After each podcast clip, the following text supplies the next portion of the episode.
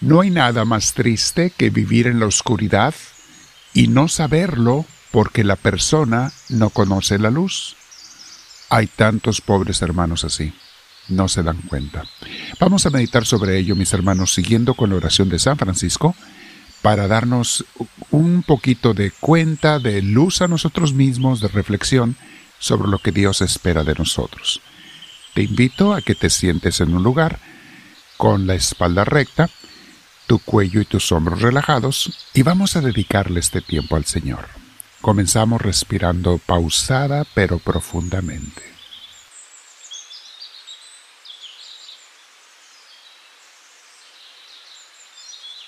Al respirar profundo, invitamos al Espíritu Santo a que venga a nosotros y le decimos Espíritu Santo, Espíritu de Dios, lléname de ti, ilumíname, guíame, enséñame, te lo pido. Sin ti no puedo ni siquiera estar inspirado, ni siquiera sabría orar, si no es porque tú me das tu luz. Bendito seas, Espíritu Santo. Bien, mis hermanos, vamos a meditar hoy sobre este tema que se llama eh, es la oración de San Francisco, una de las peticiones que dice, que donde haya tinieblas, donde hay tinieblas, lleve yo tu luz, Señor. No hay nada más triste, mis hermanos, como les decía, que vivir en la oscuridad y no saberlo porque la persona no conoce la luz. Aunque parezca inverosímil, hay personas que toda su vida han estado en la oscuridad y no lo saben. Nacieron en una familia disfuncional, llena de problemas y conflictos.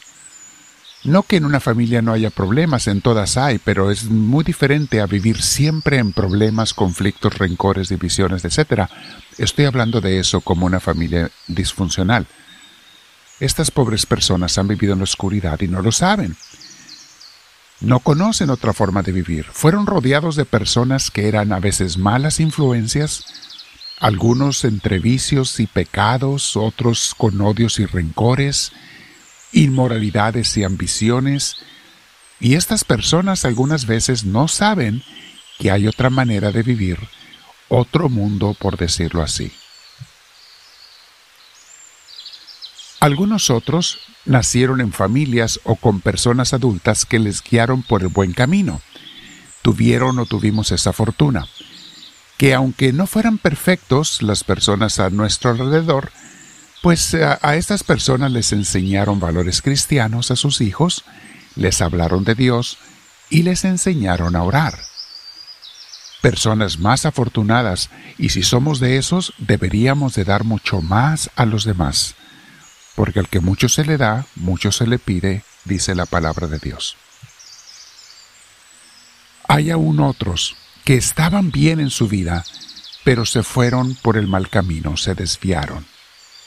Ahora viven en la oscuridad y aunque han conocido la luz, ya se acostumbraron a vivir otra vez en la oscuridad, a vivir mal. Quizá una de las mejores maneras de llevar la luz a los que no la tienen es el vivir en ella. Y quizás sea la única manera.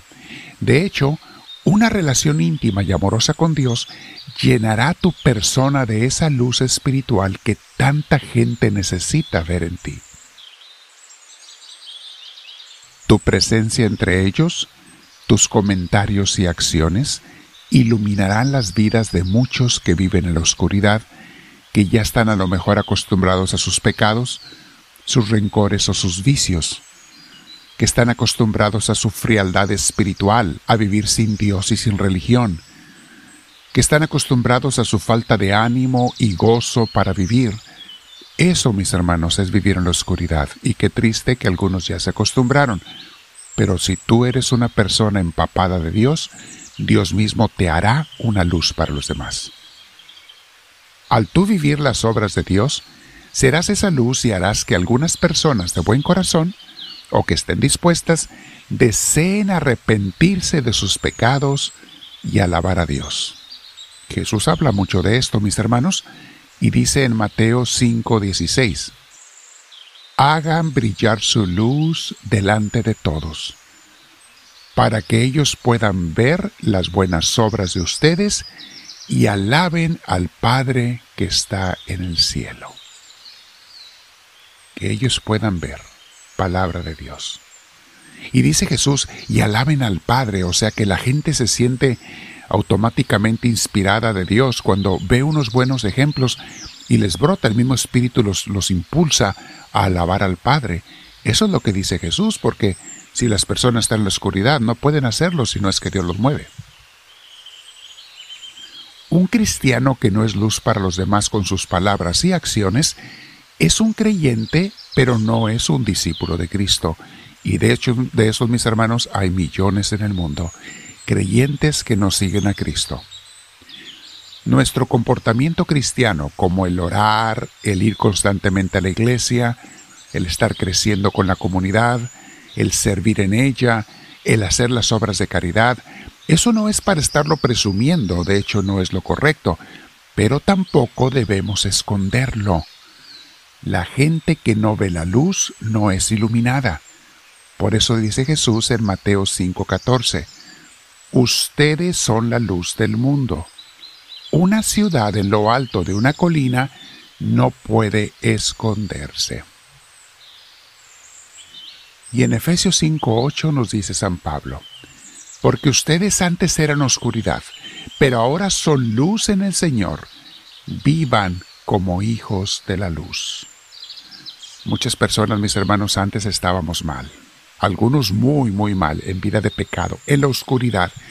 Pero dice San Pablo, una vez que Dios los ha sacado de esa oscuridad a la luz, ahora vivan como hijos de la luz.